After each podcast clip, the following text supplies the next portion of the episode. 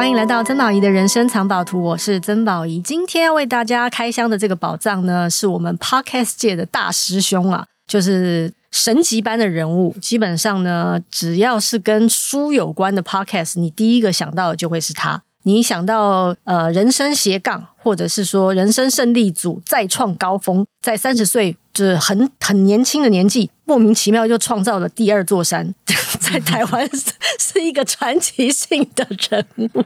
瓦基你好，Hello，宝仪姐好，还有各位听众朋友大家好。好，瓦基其实是一个非常害羞、腼腆、内向。但是对自己的人生很有想法，而且是非常脚踏实地在实现的一个人哦。本周是瓦基周，我为什么要这么说？是因为真实我们在录音的这一周。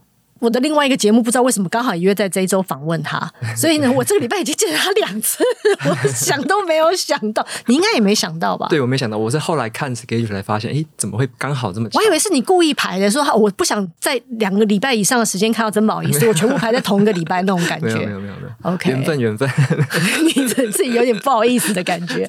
好，今天呢，我们既然是瓦基嘛，那我们就要来聊聊书这件事哦。呃，瓦基其实出了一本畅销书，叫做《只工作不上班的自主人生》。这本书呢，卖得超好的，很惊人。就是因为一般来讲，说实在，这本书如果在书架上，嗯，我摸着良心，我是不会看的，嗯，因为。我我我已经在过着不上班、对 不上班的自主人生了。我我可能是在二十二岁大学毕业的时候，我就已经意识到我是一个没有办法上班的人。嗯、虽然后来我曾经短期在电视台上过班，但是我的确不是朝九晚五打卡的人，所以我会觉得说啊，我不需要这本书。但是这本书很奇妙，是我记得我看到一半的时候，我就发讯息给这本书的出版社，然后跟他们说，我知道为什么这本书会卖了。请问作者本人知不知道为什么原因？嗯，你应该有分析过。我，我觉得你是有想过才出这本书的。我觉得，嗯，因为我在开始做这件事情的时候，一直有斜杠这样子的一个说法在网络啊，嗯，在朋友之间流传。那后来我才知道，宝仪姐才是斜杠的，在就是 role model 那。那那我哎呦，突然被瓦基这样说，好害羞哦。然后我我后来才觉得说。嗯，这样子的一个向往，或者说这样子的一个想象，好像大家会比较憧憬，然后会有一个愿景在那边，可是不太知道说具体该怎么样实现或做到它。那我觉得我自己在尝试的这个过程，就是我试着把我所定义的斜杠，或者说我所定义的这个 work-life balance 这种事情，我想把它借由我自己活出来。所以我想把这样的东西，这段历程也写成这本书。那我相信会有蛮多可能跟我走过一样类似的路，或者说正在相同人生境遇、人生遭遇的阶段的人，应该会对里面的很多个部分感到共鸣。其实一定是有很多就是想要知道答案的人，在这本书里面找到一些方法。嗯，因为我觉得我们我们两个虽然都走上了分享这条路，我我不敢说我是斜杠。因为我总是跟别人说，我就是分享，只是我透过不同的媒介分享而已。当然，新的媒介你就是有新的学习嘛。但因为你跟我还是不太一样，因为你毕竟是从台积电，大家听到台积电都有一种哇肃然起敬的那种感觉，然后跨到所谓的媒体界。但我其实就是就是媒体，只是不同载体的这个这个媒体。但是我觉得真的很不一样，是我分享的是我的人生，我没有办法跟大家分享 SOP。因为我是被我的人生带着走的，可是瓦基很强的一点是，他把他所有在书上看到的方法融会贯通，然后拿自己的生命、生命、人生来当实验，然后他觉得哎行得通哎，写下来，不管是在 Podcast 里面分享，或者是在自己的电子报、部落格，或者是出书分享，其实你是拿自己在实践书里面的知识。而这个方法会让这本书变得很可贵，是因为你不用看一千本书。我告诉你，其实这一千本书里面你不用都看啦，你就看我写这几本就好了。有有这个精神，所以我跟你说，你的书单很珍贵，因为瓦基其实真的是一个蛮工具分享工具的人，工具人啊，工 分享工具好用的工具的人。然后，所以他后面就列了一个推荐书目，我觉得这个就是有点像秘籍，就是瓦基的藏宝图。我突然觉得瓦基很会撩妹，我觉得这跟我在听你 podcast 的感觉是完，因为你在 podcast 里面对我来说是一个勤勤恳恳的年轻人。我真的是这样，没有你今天聊我聊了几次。OK，好，先来讲一讲好了，因为你现在还是会把自己的工作、理想还有人生分开来嘛？因为我们常常说，很多人都会有个这个疑问呢。比方说，我到底是要追求梦想呢，还是要追求吃饱呢？啊、哦，或者是你刚刚说的嘛，工作跟生活的 balance，你现在还是会把这些东西分得很开吗？我老实说，现在来讲，我会把它看成比较一体的状态。我自己感觉是这样子。因为在以前我在科技业的时候是分得很开，我认为工作就是工作，跟生活可以没什么相关。就是我工作做的不一定要是我很喜欢，不一定要是我真的很热情所在的。我工作是为了要有钱，要有一个职位，有更多的收入，能够有更好的生活品质。以前的我是这样认为，比较年轻的时候。那后来我渐渐的发现，当我有了一些专业的能力，包含一些技能啊。例如说专案管理啊，工作技能、沟通技能，甚至后来开始诶静得下心来看书，这也是一个技能。后来我发现，透过这样子的技能的累积跟经验之后，我认为工作可以跟生活做一个整合，我会把它称作为整合。也就是说，我那时候理想的生活是形态是这样子，就是我每天在做的事情是工作，是 work。我比较喜欢英文的那个 work，为什么这个字？嗯、呃，像我接触英文很多，我比较喜欢。用 work 来讲，因为英文的 work 它有不同的意思。OK，英文的 work 除了寿星工作之外，创业家在做事情也是在工作，艺术家做的作品也是叫做一个 work 作品。对，嗯，歌手或者是你做一个编剧，你做出来的作品也是他的 work。所以我觉得英文的 work 这四个英文字，应该说英文拼音拼起来，对，拼起来之后。我觉得那个 work 给我心里面的那个想象是更丰富的，色彩是更多样的。所以我讲中文的工作的时候，其实我没有什么特别的感受，因为我自己都用英文跟自己对话。Really？嗯、uh，Really？平常啊，那所以，所以我其实很喜欢 work 这个字。那所以我会把这个字去当做是我对生活的一个想象，就是说我每天醒来，我是在做着某一个 work。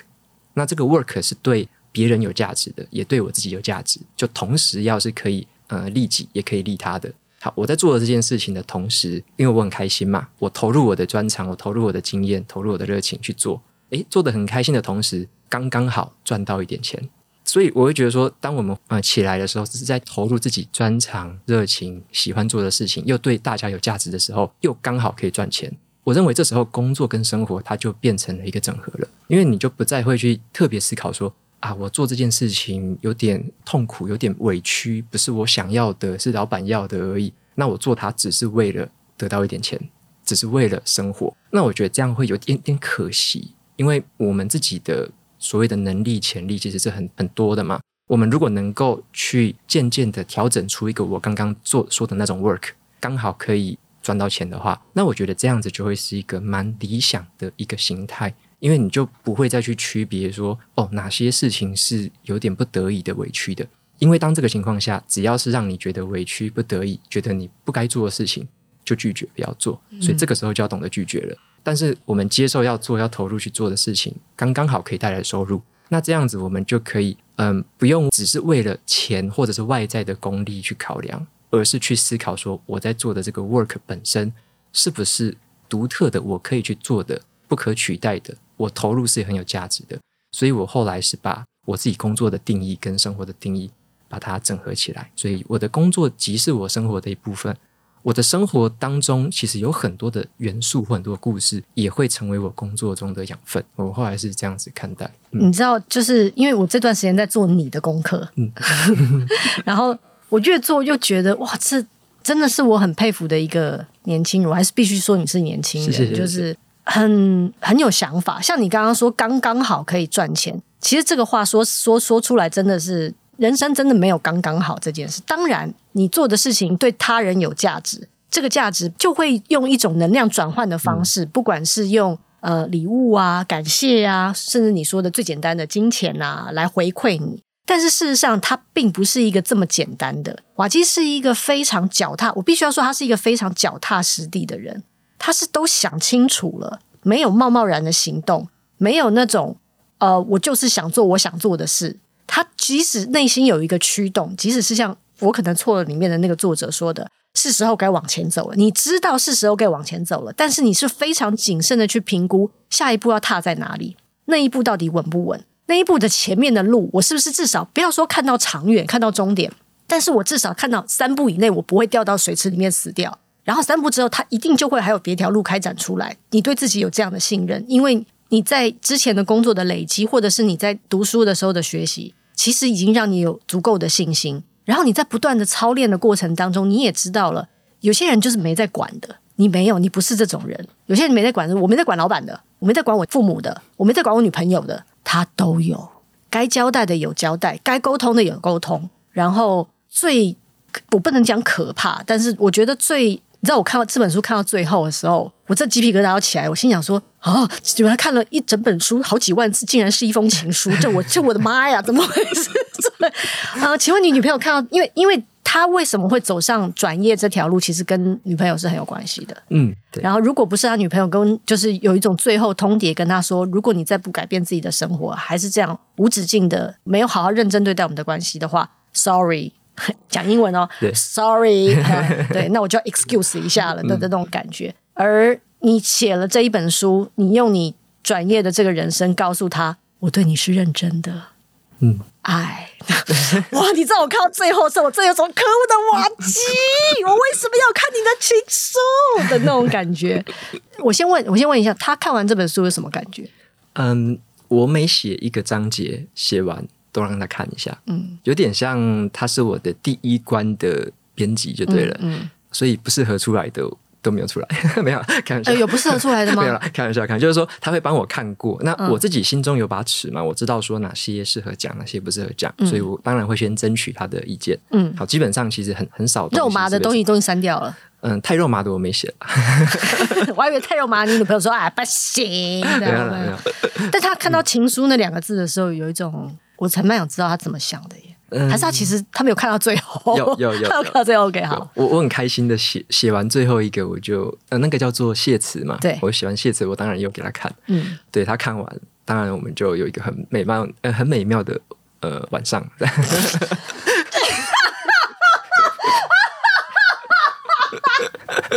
呃，嗯，刚刚突然讲出 R 级的话吗？对 对对，瓦基很真实。说实在的，嗯、就是因为虽然说他读的书相对来对我来说是比较硬的书，但是呢，他其实是用一个很柔软的方式在自己的生活里面实践的。说实在的啊，你的书单里面我只看过一本书，我一定要跟你分享。好我看到他的时候，我有一种啊，浮木啊，那本书叫《呼吸》，OK，是一个科幻小说，嗯。这本书竟然是我们唯一的共同点，I can't believe it！好，致富心态，嗯，也是我非常非常喜欢。它是我这这唯一看过的理财书，我有看过。对，因为你在书里面其实也有写。为什么啊？两本，还好我不是一个太糟糕的人。没有没有，不敢。但是的确，瓦基的确把他的功力都在他的书写跟他的 podcast 分享里面说出来了。为什么你对商管的书会这么有兴趣啊？除了之前在台积电的一些工作上的要求之外，OK，嗯嗯，我后来在读的时候，我商管的偏多，对不对？嗯，因为我自己感觉到一个现象了，像我在职场上，或者说后来在网络分享的时候，我会发现大家对于所谓的，包含我自己，我以前对于金钱是有点鄙视的。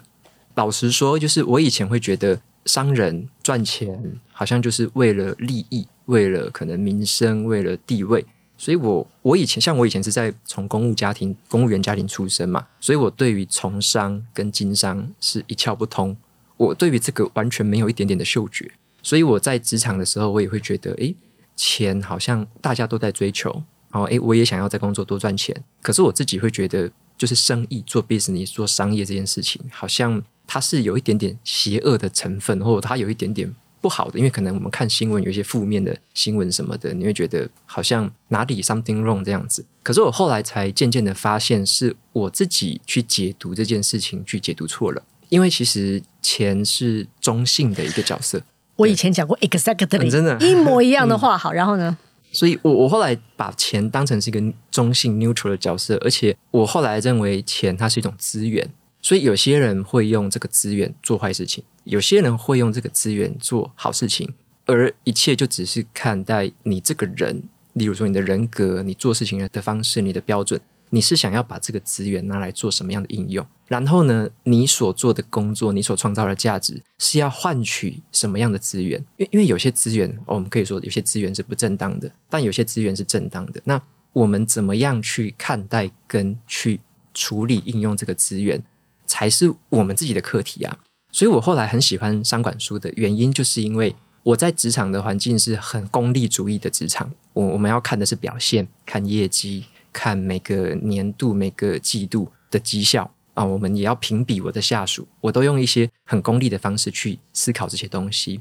可是，在这个的背后，其实它都有一些些更深层的含义，就是说，像我就会体会到，我之所以给我下属怎么样的考绩，好，其实我是希望说，我们用这个考级，用这样的目标设定，去提升他们，让他们成为一个更好的人，让他们发挥原本他不晓得自己有的能力。让他的原本的专长可以更发挥出来，那你发挥出来之后，刚好可以贡献给公司，贡献到公司的营收上。这个一一切都是要有很缜、很缜密的一个串联。没错。那这样的一个串联之后，这样的价值就会用一个资源，就是叫做钱，会回馈到我们下属，包含我自己，包含我老板，我们都是受薪阶级嘛，会回馈到我们身上，相对的也会回馈到我们公司身上。所以我后来渐渐的去了解了所谓的商业模式。以及商业模式里面各个环节，为什么有些公司它会赚钱？它赚什么样的钱？它用什么理念在赚钱？所以我会想要去观察跟去了解各行各业的商业模式会是怎么样。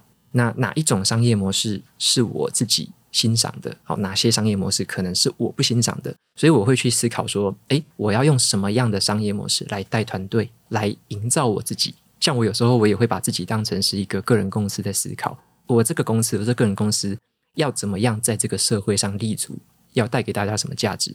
那我可以获取什么样的价值？所以我会觉得，我渐渐的用商管的眼光来看待这个资源的这个交换之后，我认为变成一种，嗯、我现在会认为是比较健康的心态，比起我以前是很很拒绝、很鄙视的这样子的状态。所以我觉得书本让我转化，而且特别是商管书。让我变成了现在这样的一个眼光去，我觉得会比较客观的去分析说，现在的这个商业模式跟自己的经营方式是一个什么样的状态。那当我可以参透这样子的一个事情之后，参透这个资源怎么流动的时候，我就很好的去规划我生活跟工作的重点，哪些是我要做的，哪些是我不要做，甚至我不该做的。对，所以我觉得。我特别喜欢商管书的原因就在于这边。嗯，而且而且，其实我之所以做这本书的功课，是因为我要访问你。现在其实我在这本书里面也学到了蛮多，即使我已经半百了，还是觉得可以学习到的东西。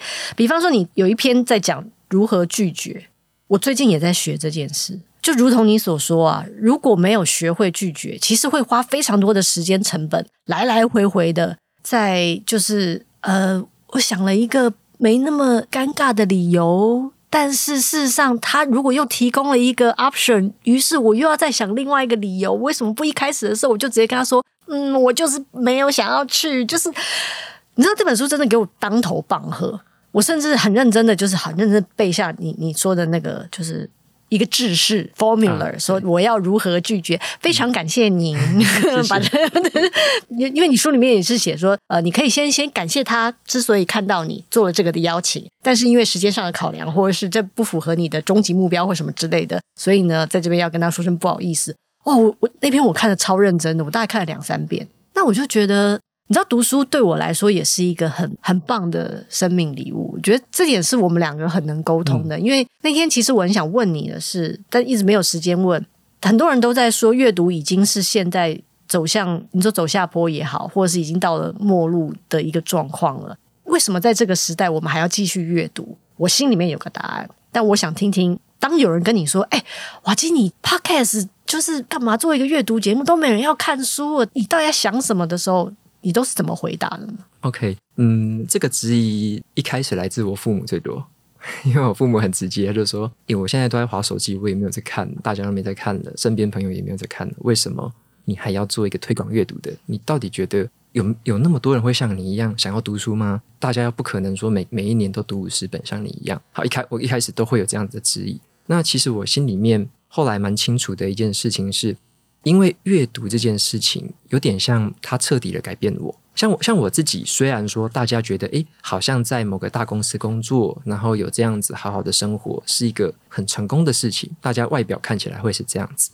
可是我们我我自己在这段呃心路历程上，我会知道说我是一个还不够好的人。老实说，就是我还是一个不够好的人。什么意思呢？就是我可能只会少数我工作上的技能，甚至我也是。就是半壶水响叮当，我也只是会那样的东西而已。那我在个人跟家人啊、跟伴侣的相处，我也不是一个很好的人。就是我可能有很多事情也忽略了他们，有很多的沟通可能也还不够理智。就是我会觉得说，我自己有好多可以去调整跟进步的空间，但是我不知道，我不得其门而入，我不知道有什么方法，我不知道别人怎么做的，甚至我不知道有一个解决方法可能可以让我变得不一样。好，所以我觉得以前的我会觉得比较视野比较狭窄一点，比较封闭，可能比较自我中心一点。那在我三十一、三十二开始大量的接触阅读之后，我自己体会到的改变就非常的深刻，有点像我整个人就有点像那个积木，就一个一个的被替换了，以前的旧积木被换成新积木。所以每读过一本书，某个积木就被换了一下；每读过一本书，某个积木换了一下。那到了我呃开始分享。包含到现在已经过了三四年了嘛，到现在也是一样，持续的我这个人在更新、在改变、在蜕变。那我就发现，其实阅读是一个很棒的一个初始资源哦。什么叫初始资源呢？它一本书就是两三百，现在可能贵一点，三四百。可是我以前听过一个前辈告诉我一句话，他说：“买书的钱不是钱。”好，以前我小时候听过的，后来我就把这句话当成是耳边风，直到我后来才长大三十多岁，我才体会到这句话的意思。我就发现，其实一本几百块的书里面带给我的这个改变，它根本不是那个两三百、三四百块可以去衡量的，完全不是。它带给我的一个改变，例如说，好，我们大家最喜欢的投资理财，只要一个理财的观念转换正确了，一辈子都受益。对，它一辈子是带来无穷无尽的这个报酬。那一个习惯也一样，我们可能诶看一看之后发现，诶一个睡眠习惯好了，或者是某个诶睡前阅读习惯之类的。我只要知道怎么去建立它，怎么去调整它，对我未来一辈子的那个受益，绝对是超过那初始的两三百块的那一个钱。好，那就是某个资源嘛。那所以我后来发现，阅读是一个大家都可以接触到，而且是一个接触门槛非常低，甚至你去图书馆就可以借到书。很多很多图书馆可以免费借书。那如果你有资源，你要省时间就直接买。像我就是我非常省时间，我希望我要读什么书，我直接就可以买到。直接就看到，因为我认为那个带给我的价值是最立即又快又巨大的，所以我自己很体会到阅读对我的改变是如此的巨大，让我就是改头换面，变成了一个不一样的人。我相信这样子的力量其实可以体现在很多很多人的身上。那在我分享的过程中，也有很多的读者跟听众一直给我这样的回馈，就是说他们因为某一个种子，就是例如说听到我某一本说书，启发了他想要去找来看。以前他不喜欢阅读，但是他诶静下心来，耐着心看了一看之后，发现哇，这本书改变他好多。虽然他一个月可能只阅读一本，可是无所谓，他已经有了这个心态，叫做说，尽管我的生活环境、周围的人、我的资源是不是可能受限，但是我知道的是，永远有一个大海，叫做有一个书海，那个书海里面有很多很简单的初始资源。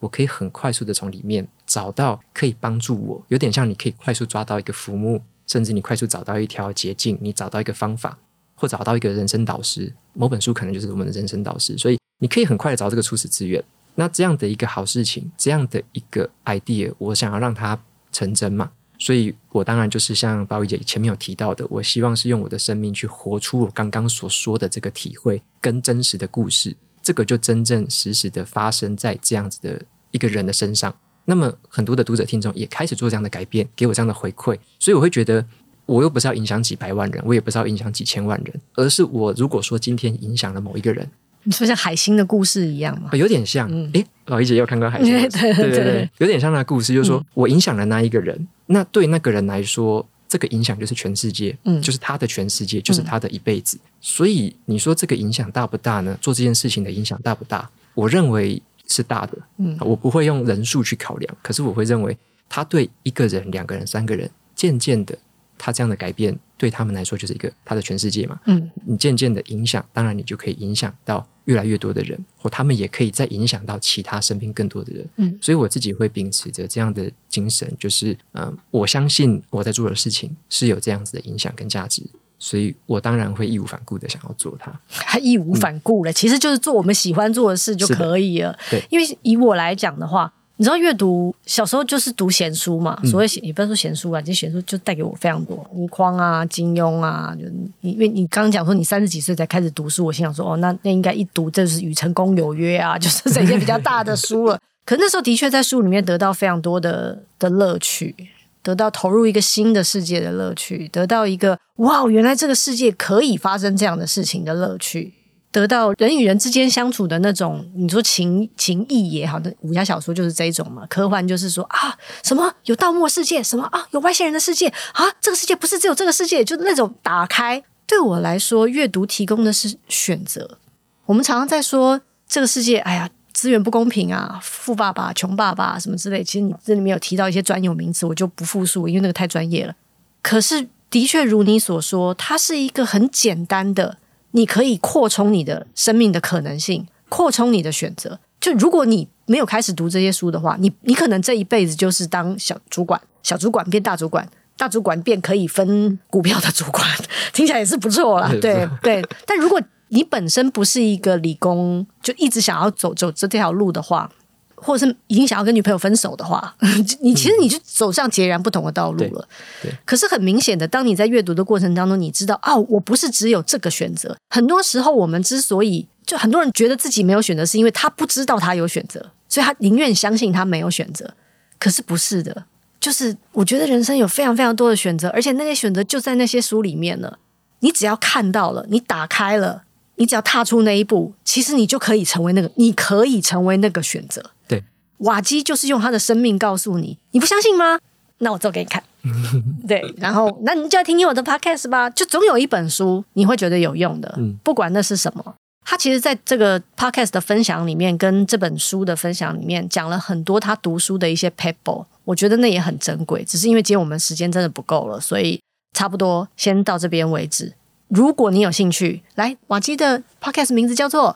OK，我的 podcast 叫做下一本读什么？嗯，对，那是每个礼拜会介绍两本的说书给大家去参考，嗯、然后去了解说，哎，这本书的大致重点是什么？然后我对他的看法，嗯、或者是我用他的心得会是什么东西？这样。那你的部落格名字叫做？哦，部落格叫做阅读前哨站，站长就是站长就是瓦基。我的书本叫做《只工作不上班的自主人生》。这个这个是书名是编辑改的还是你自己喜欢的？我们那时候挑了好多好多书名，我们也是列的那种二三十个书名，嗯、然后后来开始筛选，然后投票，嗯，最后投票是这个最高。这个、对对对，选选的不错。嗯、我觉得我觉得现在真的有很多年轻人在选择工作的时候会有一种很茫然的感觉，因为世界在改变。